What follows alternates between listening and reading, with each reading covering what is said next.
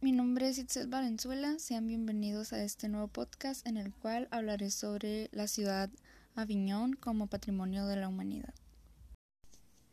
Esta ciudad está ubicada en Francia. La ciudad conserva patrimonio de excepción inscrito en el Patrimonio Mundial de la UNESCO como el Palacio de los Papas y el Puente de Aviñón.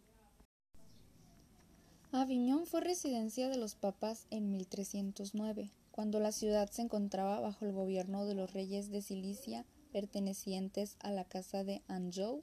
En 1348 el Papa Clemente VI la compró a la reina Juana I de Cilicia y perteneció como propiedad papal hasta 1791, cuando fue incorporada al resto de Francia durante la Revolución Francesa. El puente de Avignon al principio fue un puente de madera que conectaba Villeneuve con Avignon, sobre el cual se construyó un puente de piedra en el año 1184 que también fue destruido.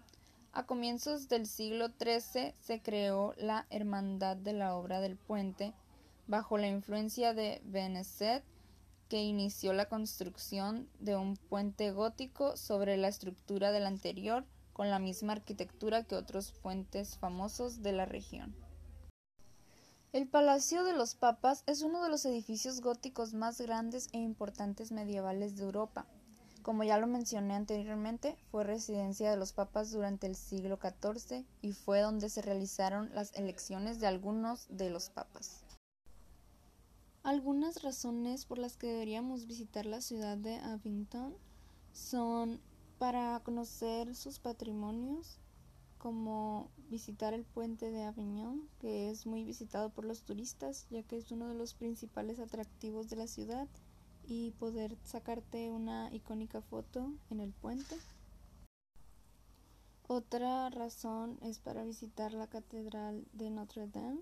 Es un edificio religioso católico que se encuentra ubicado al norte del Palacio de los Papas en ella destacan la estatua de plomo dorada de la Virgen que corona la torre occidental, campanario desde 1859 y el mausoleo del Papa Juan XXIII, que es una de las más bellas obras dentro de la catedral.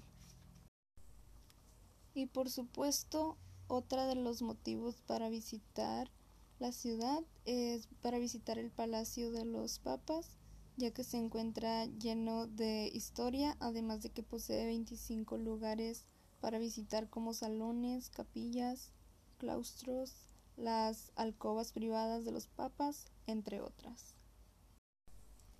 Y bueno, eso fue todo por este podcast. Espero haya sido interesante escuchar sobre esta bella ciudad. Gracias.